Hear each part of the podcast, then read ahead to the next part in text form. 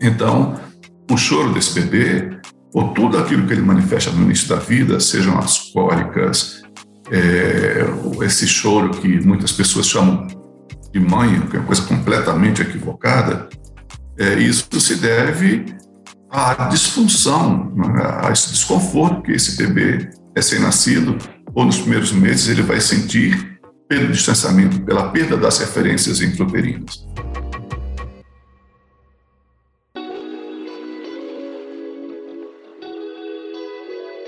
Bem-vinda à nossa estante de informações em forma de podcast sobre gestação, parto positivo e parentalidade.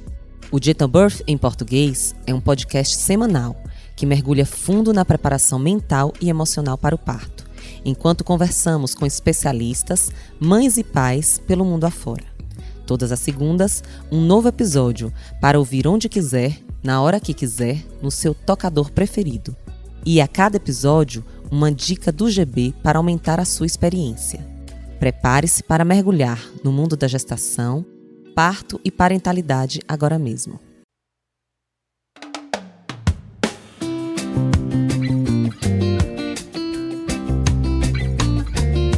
Bem-vindo ao Gentle Birth em português. Eu sou a Mona Lisa Baus, a mãe do Léo, da Júlia e do Pedro, vovó do Marcelo e do Felipe, de uma garotinha que está para chegar. Sou membro da equipe Brasil Gentle Birth e nesse momento estou como investigadora da Universidade de Coimbra, Portugal. No nosso episódio de hoje, nós vamos conversar sobre fome de colo. Afinal, por que, que o bebê chora tanto ao nascer? Por que, que ele se acalma no nosso colo?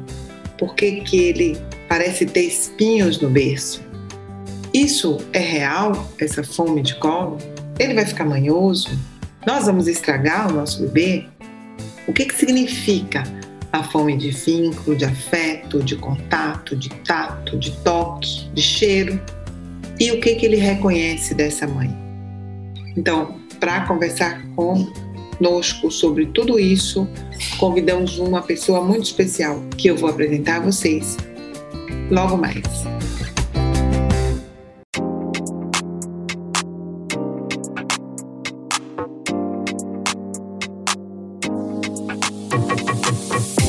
Estamos começando aqui o nosso bate-papo com o Antônio Carlos Pires Ferreira. Com esse nome grande, ele prefere ser chamado só de Antônio Pires, pai de seis filhos e tem seis netos. Tem a grande alegria de vê-los criados dentro da forma como ele acredita. É um pediatra formado pela Unifesp, atua em Brasília e é criador do programa Pequenos e Plenos, esse programa que tem esse, já esse nome lindo e convidativo. Muito, muito obrigada, Antônio, por estar aqui conosco. É, Ana Lisa, é, eu agradeço o convite, a oportunidade né, de compartilhar com vocês a experiência dessa, desse trajeto, né, e estou à disposição. Como é que você começou a se preocupar com essa questão de uma criação mais é, vinculada ao afeto, à construção de, do, dos vínculos, a essa atenção ao, ao, ao pequeno é, de forma plena, fazendo um trocadilho aí com o nome do seu programa. É, bem, essa, essa visão de que a criação de filhos é, deveria ser feita diferente da forma como era tradicionalmente, como a nossa cultura prega, que é muito baseada no abandono, na intervenção e na violência, no castigo. Eu tenho isso desde, desde a infância. Então, desde muito cedo, provavelmente com menos de 10 anos de idade, eu já tinha uma ideia dentro da, da minha família, que era uma família muito tradicional, nordestina, e que a violência, castigos eram comuns, e eu já tinha um sentimento de que aquela era uma maneira muito ruim, muito equivocada, e de que um dia seria adulto e teria filhos e criaria de forma diferente. Que coisa legal, viu? Que, que lindo. Eu já tinha coisa assim, gostava de, de eu gostava de crianças, de cuidar, já de primo, de sobrinho, tinha uma coisa assim muito de um carinho pela criança. Na verdade, eu, ali eu já cuidava, já procurava cuidar da minha criança interior. E eu não sabia exatamente como seria a forma adequada de criar. Mas eu já tinha, eu já sabia como eu não queria. E a, a vida me guiou né, nessa escolha que foi a medicina. E dentro da medicina, embora eu tenha pensado em várias especialidades, no final terminei entrando pela pediatria, ou seja, pelo cuidado com a criança. Uhum. Comecei a minha atividade como pediatra durante muitos anos trabalhando em emergências e também trabalhei 25 anos em UTI e sempre lidando com as questões do, dos dramas familiares, dos recém-nascidos, dos prematuros e de crianças maiores que eram internadas e sempre com uma visão muito focada sobre a questão do, do vínculo, a questão do sofrimento daquelas famílias com um bebê ou uma criança na UTI. Já muitos anos atrás, nós tínhamos uma preocupação em ter, um, nós tínhamos uma psicóloga na, na unidade que podia fazer esse acolhimento das famílias. E dentro disso eu vim estudando, pesquisando.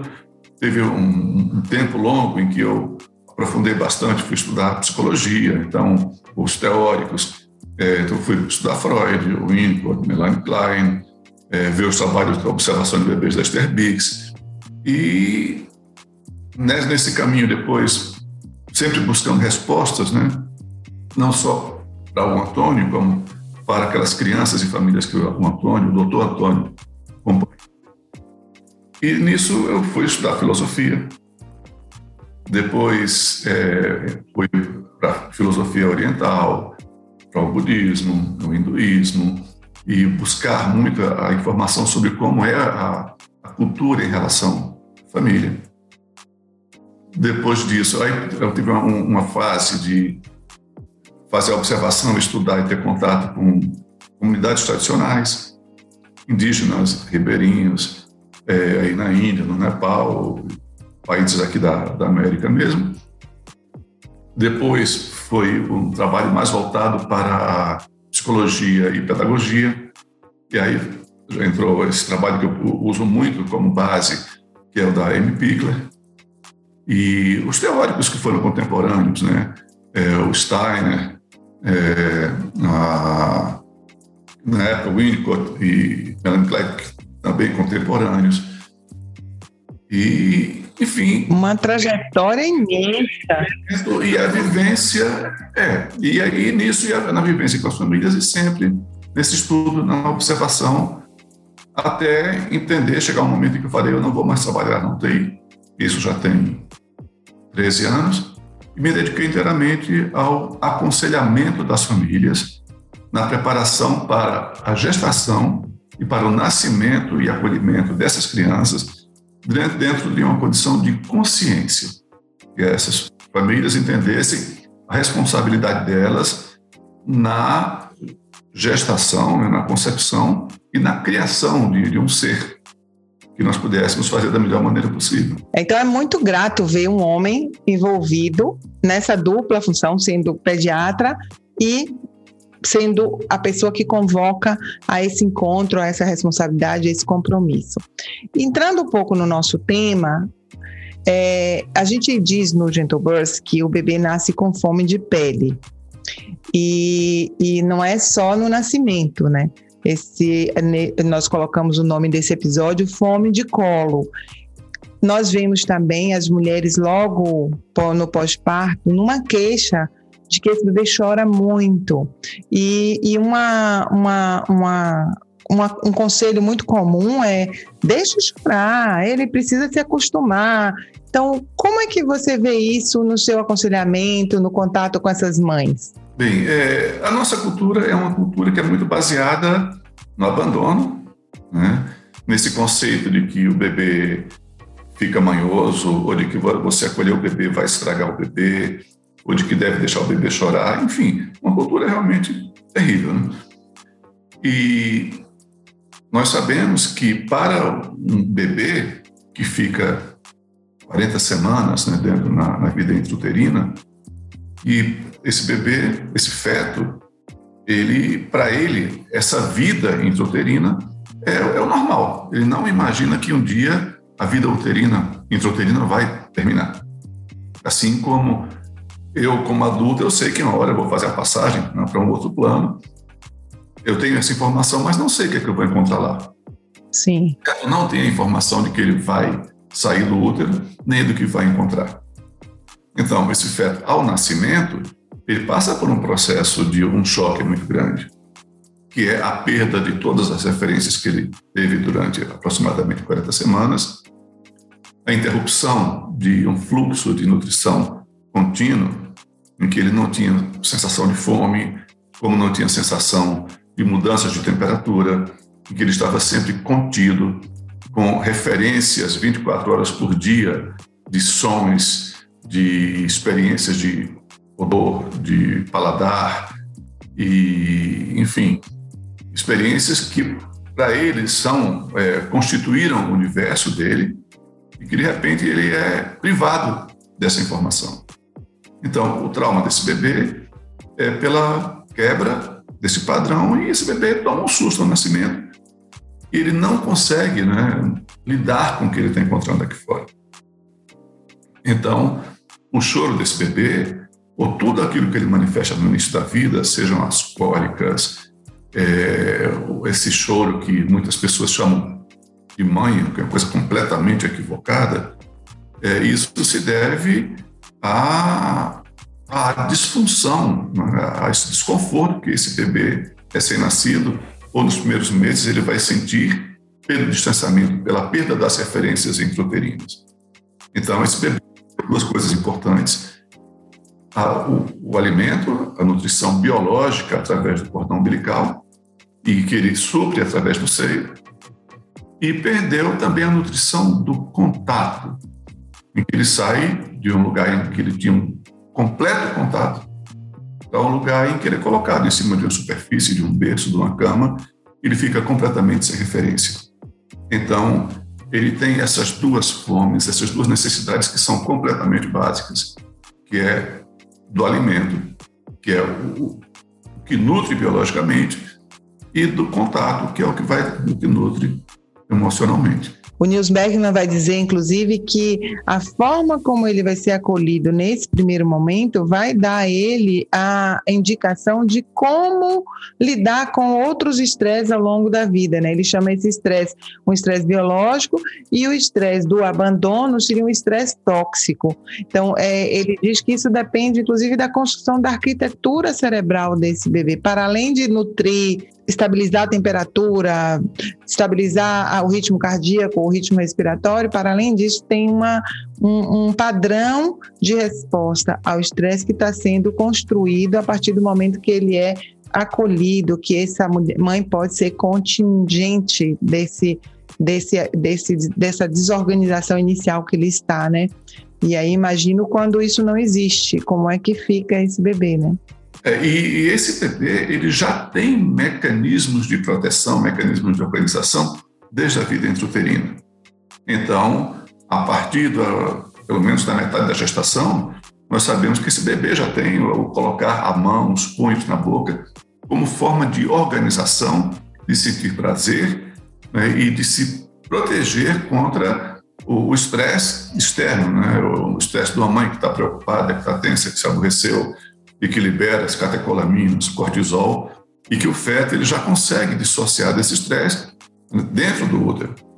Então, esse bebê ele já nasce com algum aparato de organização. E ele vai passar por momentos em que ele vai ter estresse, vai liberar esses hormônios do estresse e vai se organizar. Quando você tem esse estresse contínuo, permanente, você tem um esgotamento. Exato. E às vezes a mulher acha que esse bebê é uma tela em branco, que ela vai poder escrever nessa tela o que ela quiser, né? E, e, cria uma expectativa de um bebê idealizado, de que vai dormir tal hora, acordar tal hora, vai mamar assim. É, ela, inclusive, passa a gestação olhando os outros bebês e dizendo: o meu não vai fazer isso, o meu não vai. Como se ela não precisasse é, se preparar para reconhecer quem é esta pessoa que acaba de chegar, né?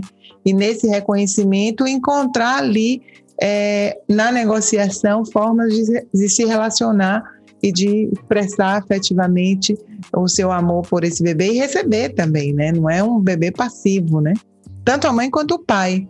Sim, é, você vê, é, todos nós, né, a maioria do, dos adultos, para exercer uma profissão, para ter uma atividade, fez uma universidade, fez um curso técnico, fez um treinamento e se qualificou para essa função.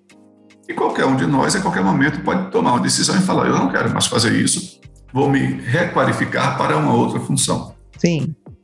Quando você decide que você vai entrar num projeto de maternidade ou paternidade, esse é um compromisso que você tem para toda a vida. Esse você não, não muda.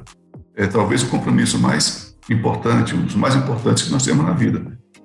E nós não nos preparamos para um compromisso tão importante. E quando não nos preparamos, nós ficamos vulneráveis a toda a influência externa, a toda a força da cultura, que muitas vezes é nociva ou que age contra o, o interesse da, da família ou contra o interesse da criança.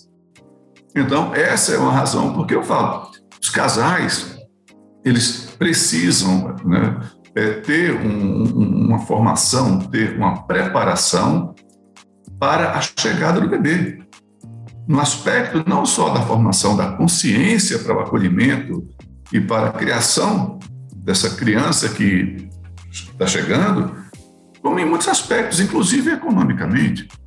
Porque a inconsciência leva você a ficar à mercê da força de mercado. Então, eu vejo os casais que, que se preparam para o nascimento do bebê de uma maneira consciente, o gasto deles com enxoval, com itens desnecessários, é muito menor é um enxoval muito mais consciente e muito menos custoso do ponto de vista econômico. Porque muitos itens que nós compramos no enxoval, nas listas que nós vemos na internet, são itens que estão ali a serviço do abandono. É a indústria oferecendo a você é, aparelhos, equipamentos, né, que estão ali para substituir aquilo que você pode oferecer a custo zero, que é contato e acolhimento. Eu vi ontem, é, Antônio, aqui em Portugal, a propaganda de um aparelho que é, mimetiza o som do batimento cardíaco para acalmar o bebê. Eu fiquei pensando, meu Deus do céu, a pessoa vai comprar um aparelho se você pode colocar o bebê no colo e ele vai ouvir o coração que ele reconhece, porque ele já ouviu a gestação toda esse ritmo e, e que é de alguém que ele sente o cheiro, que ele sente a temperatura, que ele sente o calor, que sente o amor, que sente a mão, a pressão do carinho e vai trocar isso por um aparelho que vai fazer esse barulho para fingir que ele tem uma mãe, né? É uma terceirização que beira o absurdo. Não, é impressionante. É de uma, é de uma inconsciência né, que é pregada porque alguém está se beneficiando com isso. Então, você vê, nós temos aí é o suedo, é o que nós chamamos aqui de charutinho, os tais ruídos brancos, é, a cadeira que vibra, hum. esses, que substitui, é, mimetiza os batimentos cardíacos. Sim. Umas coisas que, no final das contas, são simulacros do contato com o cuidador. E se fala que o bebê não deve ficar no colo porque vai ficar manhoso, porque vai estragar. É de um contrassenso, né? Nós caminhamos para transformar esses humanos, esses seres, em robôs que são estimulados por máquinas e não por pessoas. Não pelo Tem uma outra, uma outra coisa que agora, principalmente na pandemia, ficou muito grave, que foi o uso das telas. Né? Eu normalmente não vou visitar a, a gestante no pós-parto imediato, porque eu acho que tem que ter um tempo ali para eles se reconhecerem, ela se organizar e é, um pouco a visita e foi antes da pandemia, porque na pandemia nem visita pode, né? Mas antes da pandemia ainda. E fui quando o bebê já tinha uns três ou quatro meses. E a mãe falou assim para mim: Ah, peraí, que eu descobri uma coisa ótima que eu vou conseguir conversar com você. Pegou o carrinho, colocou na frente de uma televisão, ligou a televisão e o bebê tinha três ou quatro meses. Ficou ali hipnotizado com aquelas cores, com aquele som, com aquelas movimentações e ela pôde conversar comigo. Eu quase não conversei porque eu fiquei assim, escandalizada com a situação, porque pensando, não adianta eu sair correndo, porque ela vai fazer isso, continuar fazendo isso com outras pessoas que vierem visitá-la, e é difícil nesse momento ser mais uma palpiteira para estar tá ali dizendo, porque não falta a gente dá para dar palpite na criação, mas eu fiquei assim é, penalizada mesmo. Eu falei, meu Deus do céu, é, já com três, quatro anos, essa exposição ali, por quanto tempo, sei lá, é, e esse bebê já completamente preso naquela tela. E aí veio a pandemia e isso pff, tomou proporções estratosféricas com o fechamento das escolas e com a alternativa que os pais às vezes única que encontrava para continuar a trabalhar, mas sem perceber que malefícios isso poderia trazer ao seu filho. Você, como pediatra, o que, que você acha do uso das telas? Qual é a recomendação que você faz? É, Monalisa, tem dois aspectos muito importantes que você falou. Um que é o aspecto das telas e um que é o aspecto da, do distanciamento pela pandemia. Eu gostaria de tocar nesses dois pontos. Sim, claro. Enfrentado isso todos os dias. Certo? Então, vou falar primeiro da questão do distanciamento, do home office, né, do, do teletrabalho, que é um conceito mais curto, depois falar sobre as telas. Que quando é, foi implantado esse sistema de distanciamento do teletrabalho, que isso é uma coisa que certamente continuará, né, mesmo que passe pandemia, passe tudo, mas esse é um sistema que já está consagrado, que funciona e que deve permanecer e que a gente pensava assim, que legal, né? Tem a pandemia, tem tudo, mas tem um efeito colateral bom, que é permitir que esses cuidadores fiquem mais tempo com suas crianças.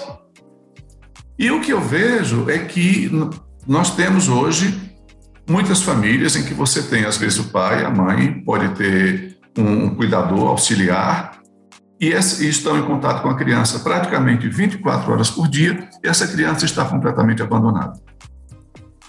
E, ao mesmo tempo, essa família que os pais não saem para o seu local de trabalho permanecem em casa, eles estão num grau de desorganização, achando que essa criança demanda todo o tempo e que eles também não conseguem ter o foco naquele, no trabalho, no tempo de trabalho que eles precisam ter.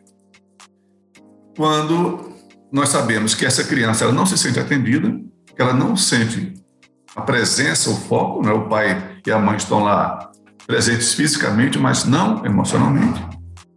E os pais ficam muito cansados porque essa criança demanda todo o tempo e muito em função de essa criança se sentir abandonada e tenta chamar a atenção dos pais todo o tempo e chora, faz birra e tal.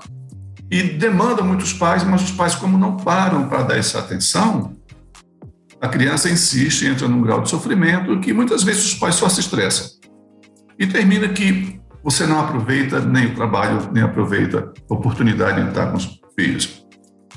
E isso é uma demanda muito grande que praticamente todos os dias eu enfrento isso na, nas consultorias com as famílias, que é chamar atenção para essa ocorrência e aí termina que aí é onde entra a tela, uma série de outras coisas, porque os pais também estão, estão nas telas, seja pelo trabalho, seja na rede social, é, enfim, que é falar, olha, é, imagine que você precisaria sair para o seu local de trabalho e você não precisa mais, você está em casa.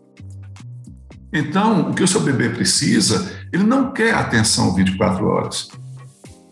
Você pode dar atenção para ele uma hora, se for o caso, mas tem que ser uma atenção plena.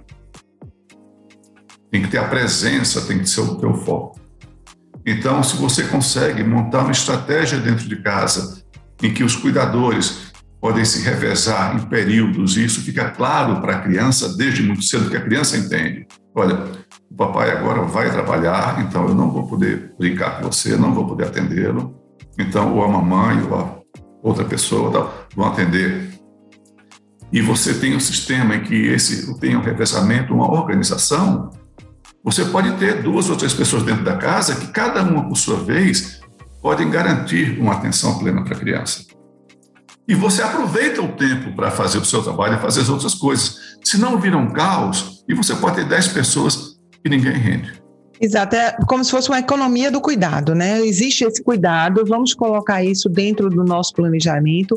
E na, no planejamento da família, qual é o pedaço que você vai fazer, que você vai estar dedicado a esse cuidado, qual é o pedaço que eu terei de dedicação a esse cuidado, para que efetivamente ele seja ofertado. Porque com a terceirização, ter alguém que cuide e a gente sai de casa e não vê, muitas famílias nem contabilizam que esse é um investimento de tempo, não estou falando de investimento de dinheiro, mas é um investimento de tempo necessário para a criação desse novo cidadão.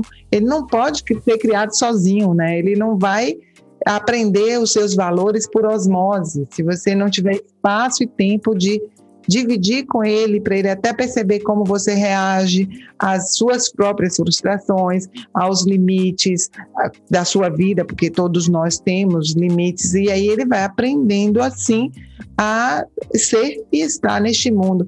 Mas se não tiver esse tempo de convivência, será muito complicado que ele venha ser minimamente parecido com o que você quer, né? É, e é impressionante como quando você faz a organização e a criança entende que tem um período de atenção plena e tem um período que não pode atender, a não ser alguma situação mais grave, mas que terá uma outra pessoa, uma outra atividade, essa criança ela fica muito mais tranquila, muito mais pacífica, porque para ela essas regras são claras. Não fica uma impressão de que o pai está ali, a mãe está ali, e que ela vai demandar, demandar, né? demandar, chorar, sofrer, precisar se jogar no chão para ter uma atenção que muitas vezes já vem com os pais cansados, estressados, uma atenção negativa.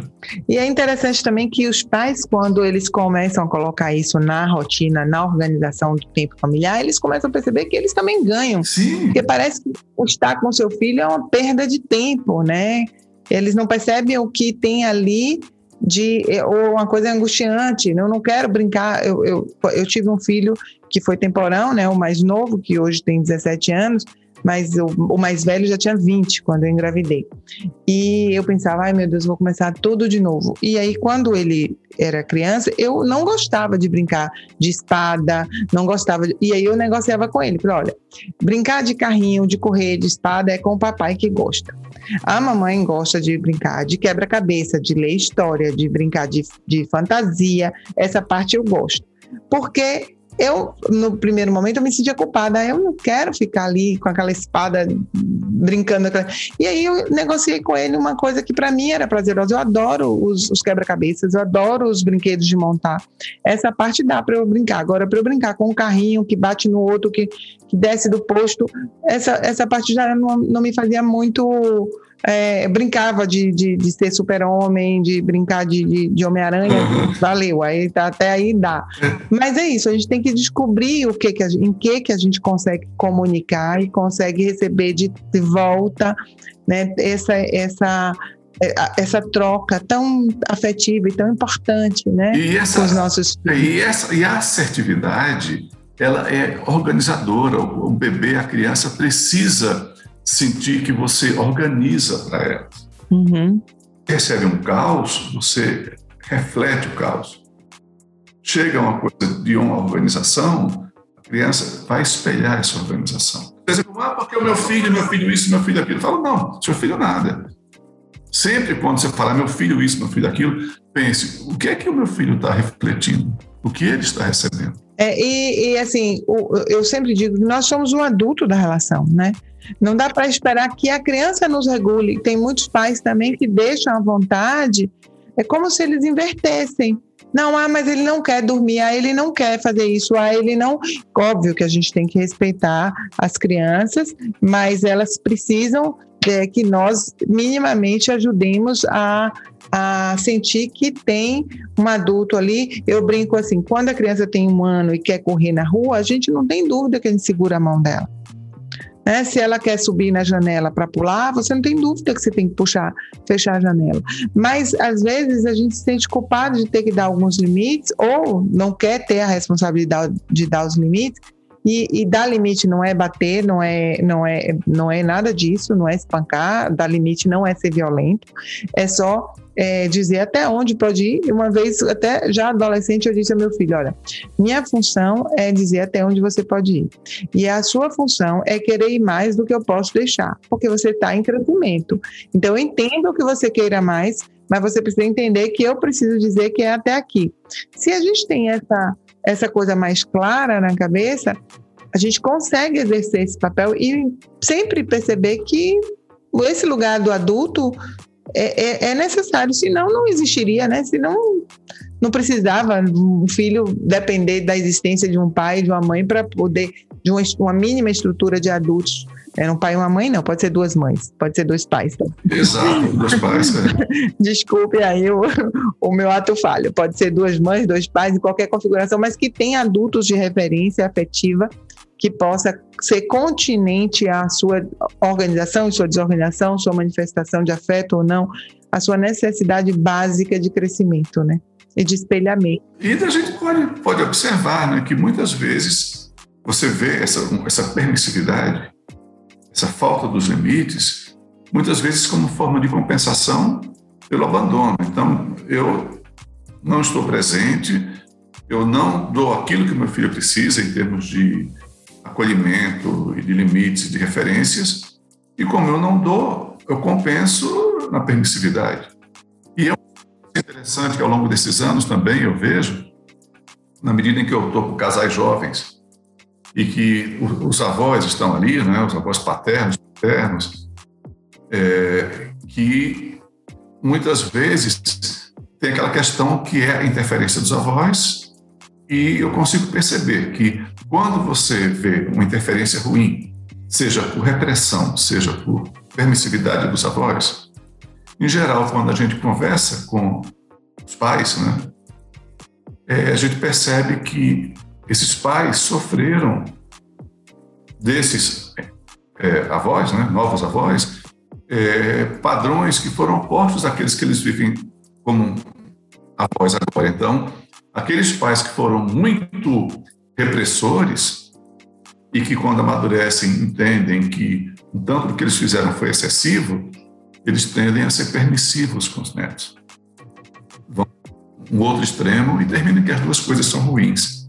E quando você vê pais que conseguiram ter uma consciência, um senso e quando se conduzir da forma mais é, assertiva, mais adequada, eles tendem também a ser avós que acolhe melhor os netos, acolhe melhor os filhos, que apoiam mais, interferem menos, são mais próximos, mais aliados. É, tem um meme na, na internet, nas redes sociais, que eu acho muito interessante, né?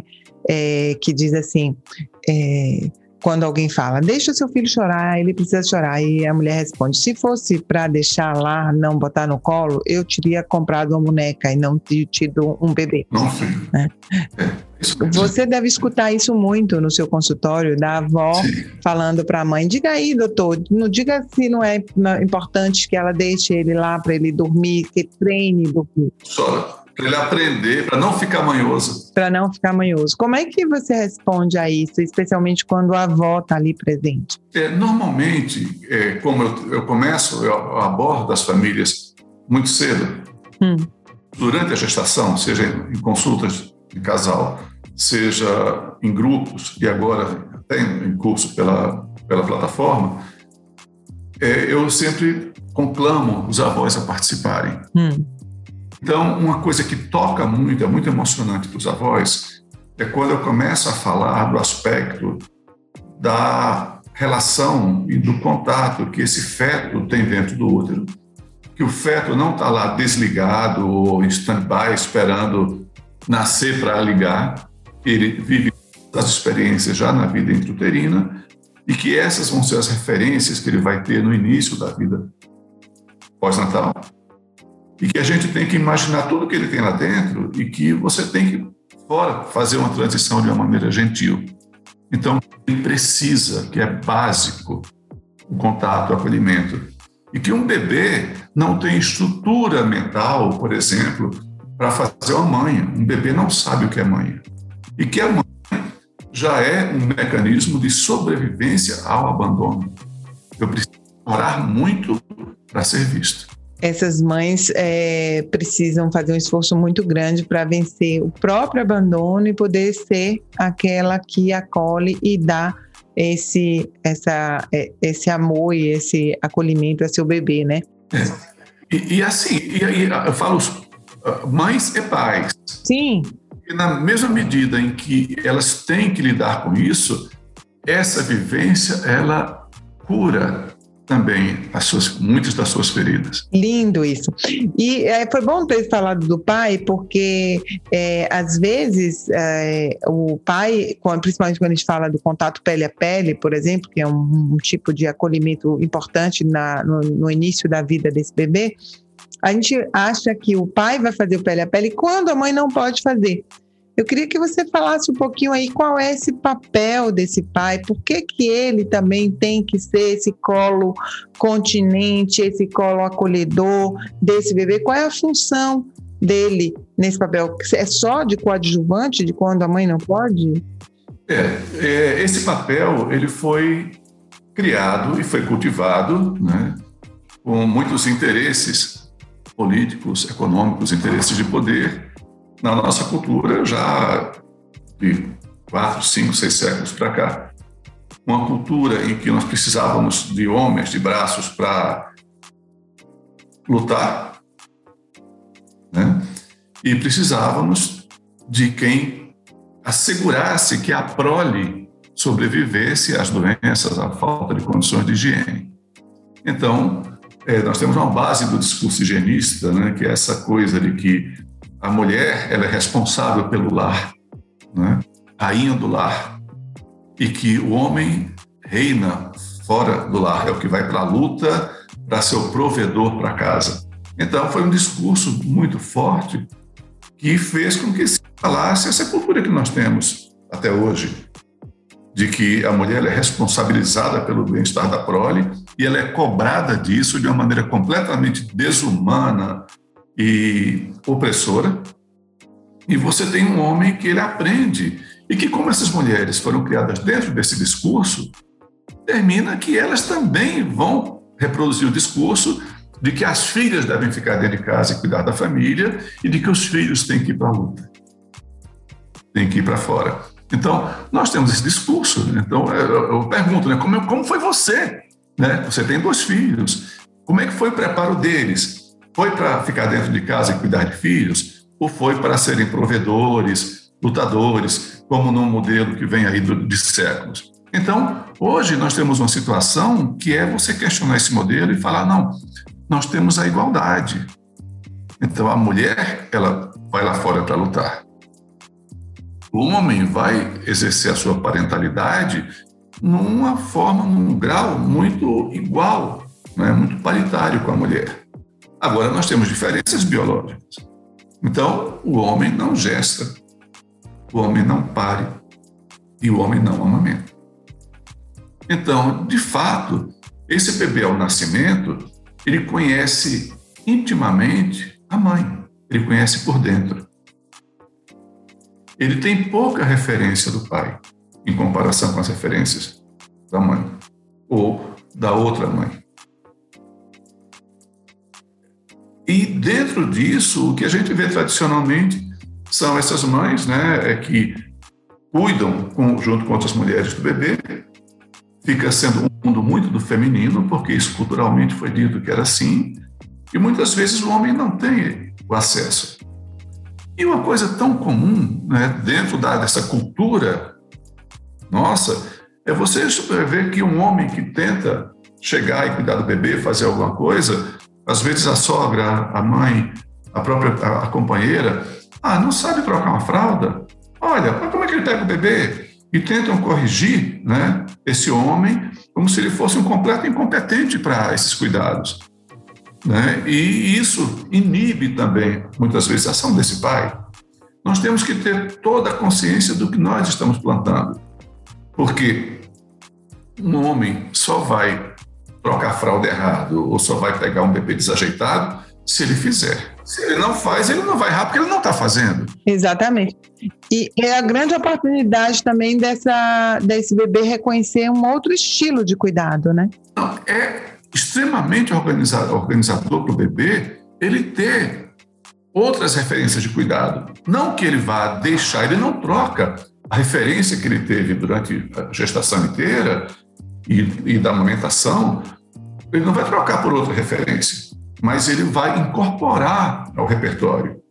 E você imagina o seguinte, que é, agora com essa questão da entrada mais precoce, né, que a gente trabalha muito isso, que é o exercício da parentalidade desde o nascimento, em que a mãe, a gente fala né, que a mãe nasce quando nasce o bebê, mas que eu entendo que não nasce o pai.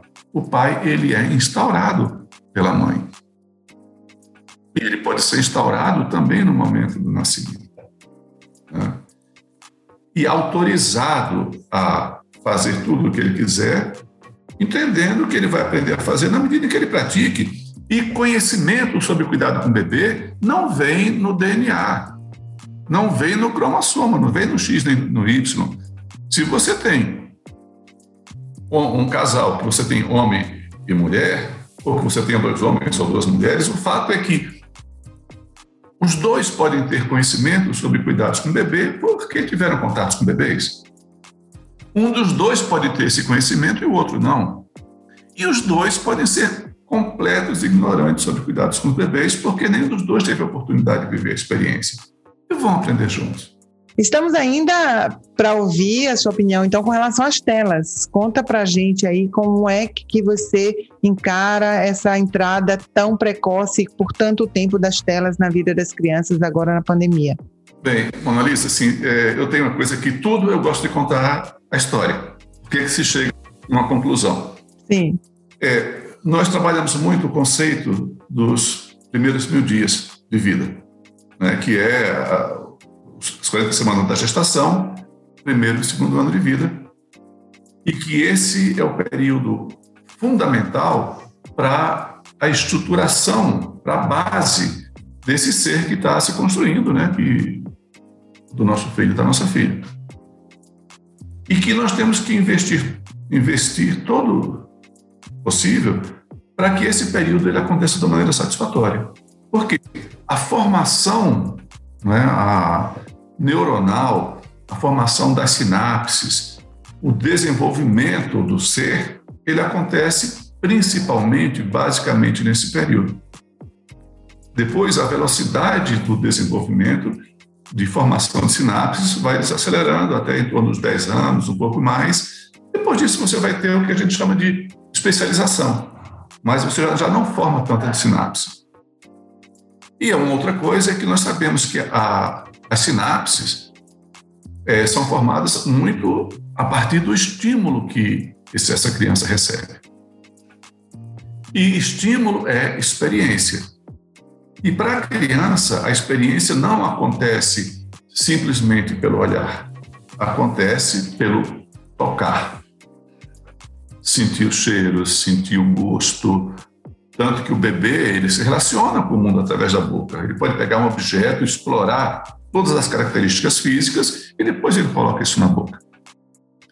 Quando você coloca uma tela na frente de um bebê, ele recebe uma coisa que chega pronta, que ele não experimenta, que ele não tem que exercitar nenhuma atividade criativa e que ele é abduzido por aquilo ali.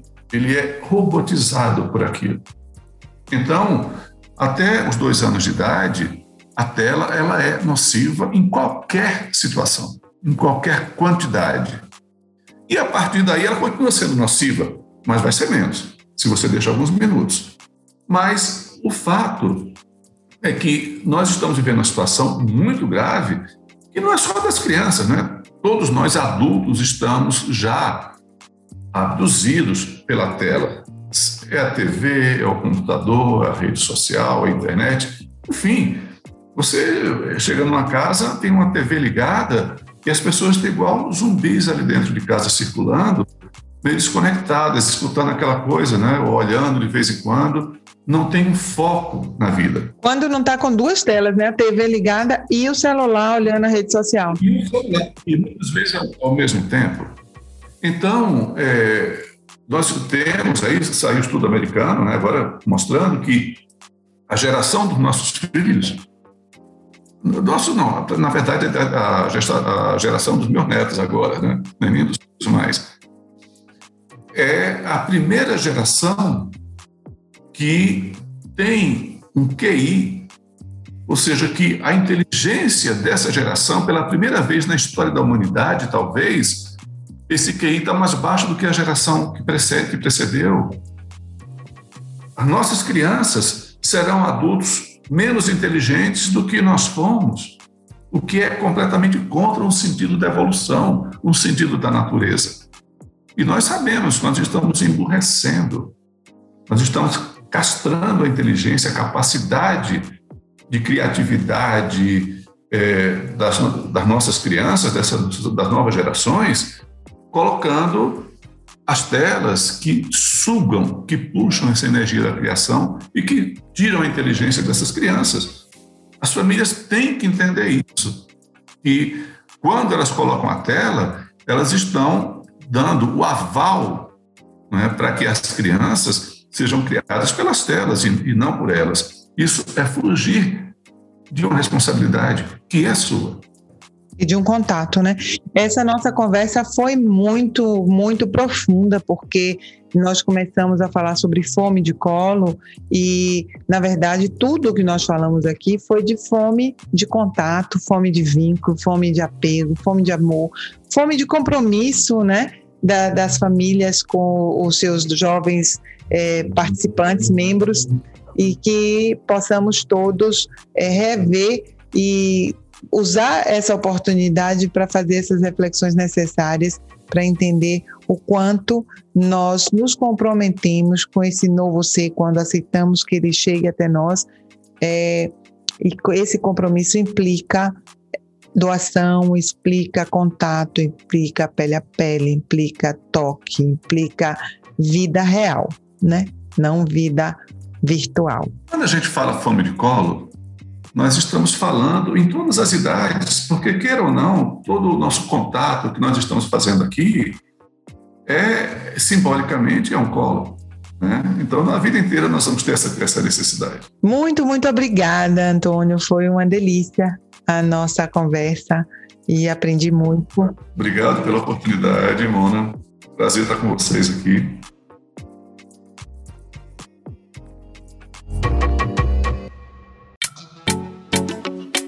Agora é hora da nossa dica GB. Vamos ouvir do nosso convidado qual é a dica que ele dá a quem está nos escutando aí nesse podcast. E aí, Antônio, o que você diz? Bem, a dica para vocês que estão num projeto de gestação futura, ou para grávidas, ou para casais que estão nesse projeto, ou para as que serão mães solo também, que eu considero muito valiosa é se preparem para a maternidade. É, a chegada do bebê, ela é o início daquilo que verdadeiramente você está investindo. A, gestação é um estado de preparação. Então, a preparação para a chegada do bebê não é comprar um enxoval, não é comprar mobília. A preparação é você adquirir a informação de qualidade, estruturada, para que você possa receber bebê, né, que vai chegar para você, com muito mais consciência, com uma condição muito melhor de dar acolhimento a esse bebê, de entender qual é o nosso papel como mães ou como pais para um exercício da parentalidade verdadeiramente consciente para entender quais são as necessidades do bebê e qual é a melhor forma de atendê-la, de como você vai formar e consolidar esse vínculo né, com, com, essa, com essa criança. E que é muito importante, invistam na preparação para a concepção ou para a gestação, para o acolhimento do bebê recém-nascido, porque isso é o que verdadeiramente importa. Olha, tá aí a dica, e aí eu vou expandir um pouco a dica dele, porque ele tem um programa Pequenos e Plenos que oferece essa preparação.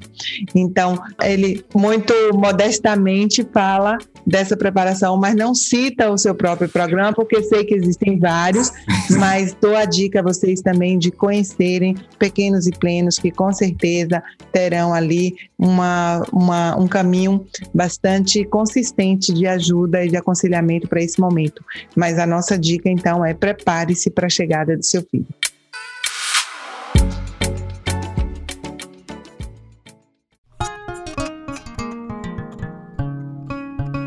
Agora que você ouviu a nossa entrevista, eu queria convidá-la a dizer o que você achou. Como foi sua própria criação? Como tem sido a criação dos seus filhos? Você tem produzido alguma coisa diferente? Tem conseguido lidar? Os desafios têm sido do tamanho do que você possa construir de resposta a eles? Conte pra gente. Escreva no nosso blog ou nas nossas redes sociais que teremos o maior prazer em respondê-la, em conversar com você. Traga também sugestões, críticas, pode trazer temas novos. Estamos muito abertos a esse contato. Se quiser saber mais, visite o nosso blog e as nossas redes sociais. Aguardamos por você. Agora é a hora da nossa conexão mente-corpo. Neste episódio de hoje falamos sobre fome de colo e o nosso convidado, o Dr. Antônio, ele sugere que você comece essa preparação já na gestação. No nosso aplicativo Dental Birth Hypnobirthing, há vários áudios de conexão mãe-bebê. Sinta o seu bebê. Perceba em que momento eles reage mais, em que momento ele mexe mais, quando ele fica mais calmo. Perceba como ele reage aos sons, à sua voz, ou a uma música específica, ou a barulhos da rua. Comece a identificar como ele é antes dele nascer. Faça uma visita a si mesmo de como você se sente com ele. Pode fechar os olhos e emanar energias positivas para ele, fazendo uma conexão entre o que você sente e o que você passa para ele nesse momento. Esse é um bom exercício. Visite o nosso aplicativo e verifique várias outras opções que você tem ali para começar esse exercício antes desse encontro no pós-natal no pós-parto. O seu bebê já está aí. A partir de 25 semanas, ele já reconhece a sua voz, ele já interage com você e você negocia com ele a existência de vocês dois num só corpo. Vamos ampliar isso numa percepção mais dirigida e mais focada. Hoje eu vou convocar que você apenas deite, feche os olhos e perceba-se onde dói no seu corpo, onde o bebê está, qual o peso que você percebe dentro de você, que posição ele está, como ele mexe, onde estão os pés, onde está a cabeça, onde estão as mãos. Faça isso por um ou dois minutos e vá ampliando a cada dia. E se você quiser, adicione a esse encontro de um ou dois minutos um dos áudios do aplicativo. Isso viabilizará ainda mais essa conexão entre vocês dois. Foi muito boa essa nossa conversa de hoje. Foi bom ter você conosco nesse episódio. Aguardo no próximo. Até lá!